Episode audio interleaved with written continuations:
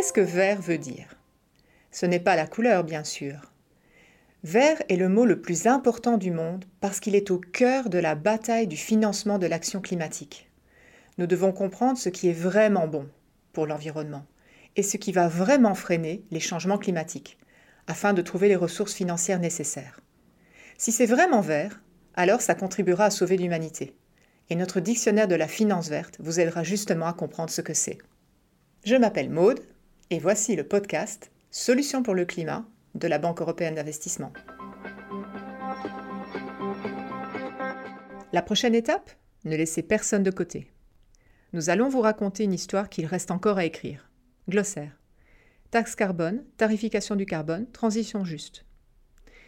Nous sommes la première génération à ressentir les effets des changements climatiques et la dernière à pouvoir y remédier. Barack Obama, ancien président des États-Unis, avait raison.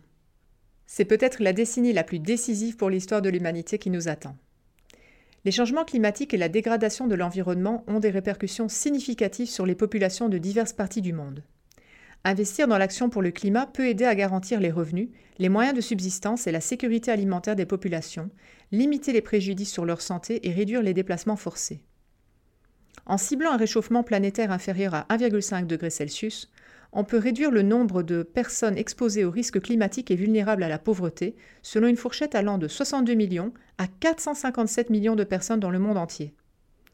Le pacte vert pour l'Europe fixe un objectif ambitieux une Europe neutre sur le plan climatique à l'horizon 2050. Mais ce n'est pas une mission perdue d'avance. Nous pouvons et devons réussir à sauver notre planète. Pour y parvenir, nous aurons besoin de nouvelles politiques et de nouveaux investissements. Certains pays ont déjà mis en place des taxes carbone. La taxe carbone est une contribution qu'un État impose à toute entreprise qui consomme des combustibles fossiles. L'État fixe le coût de chaque tonne d'émissions de gaz à effet de serre. Ainsi, les entreprises payent pour ce qu'elles font subir à la société.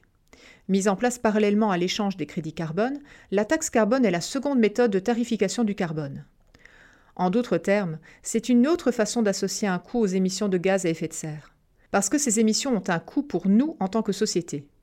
Et si les entreprises ne le supportent pas, nous devrons le faire. Mais même cela ne suffira pas. Nous devons investir dans des mesures d'atténuation des changements climatiques à fort impact social, comme les énergies renouvelables à petite échelle et hors réseau pour fournir un accès à de l'énergie propre et d'un coût abordable.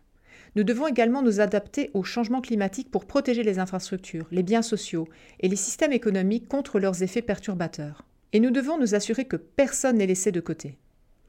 L'Union européenne est consciente que les régions les plus tributaires dans les combustibles fossiles ont besoin d'un appui sur la transition vers un avenir respectueux du climat.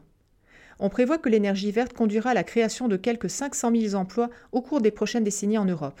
Il convient néanmoins d'accorder une attention particulière aux zones où l'activité minière et d'autres processus de production à fortes émissions de CO2 ont traditionnellement contribué à une large mesure à l'emploi et à l'activité économique. Il est notamment nécessaire de prévoir des possibilités de reconversion professionnelle et d'attirer de nouveaux emplois dans les zones en question. L'UE et les gouvernements nationaux doivent s'efforcer de faciliter une transition juste.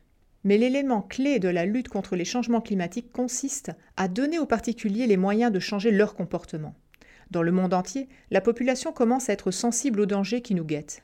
Selon un rapport Eurobaromètre de 2019, 93% des citoyens de l'UE considèrent les changements climatiques comme un problème grave et 82% d'entre eux estiment que les changements climatiques obligeront des populations à quitter leur pays de résidence pour échapper à des phénomènes météorologiques extrêmes. Certaines personnes ont commencé à modifier leur mode de vie, apportant ainsi leur contribution au sauvetage de la planète. De plus en plus de consommatrices et de consommateurs tentent d'éliminer les déchets de leur quotidien. Pour être précis, 75% des Européens affirment avoir réduit le volume de leurs déchets et les trient régulièrement pour les recycler. Il faut bien que l'approche circulaire commence quelque part. C'est ainsi que débute la transition verte. Les actions individuelles ont des répercussions dans toute la société. Comme nous l'avons dit tout au début, l'objectif de ce podcast était de vous raconter une histoire. Et espérons-le, vous comprenez désormais sa morale. Nous aurons besoin d'argent pour lutter contre les changements climatiques, de beaucoup d'argent.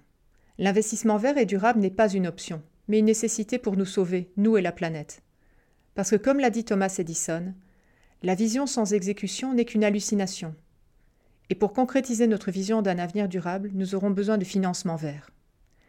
Maintenant que vous savez ce qu'est la finance verte et pourquoi plus que jamais nous en avons besoin, il est l'heure de passer à l'action. vous pouvez tout simplement commencer par changer vos habitudes quotidiennes.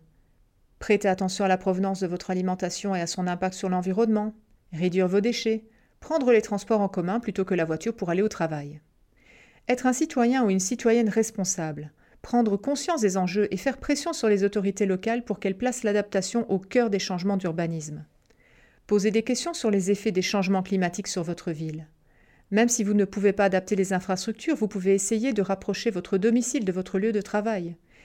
Aidez les personnes politiques à faire le bon choix pour notre avenir et contribuer aux initiatives locales. Participez à des campagnes de nettoyage des rivières et des plages. Si vous investissez, vous pouvez acheter des obligations vertes et reconnaître la valeur de la finance verte. Appliquer la taxinomie de l'UE, fixer des objectifs climatiques et environnementaux fermes et transparents. Pensez à ce à quoi vous employez votre argent. Prendre un moment pour réfléchir à la façon dont vos actions affectent notre planète.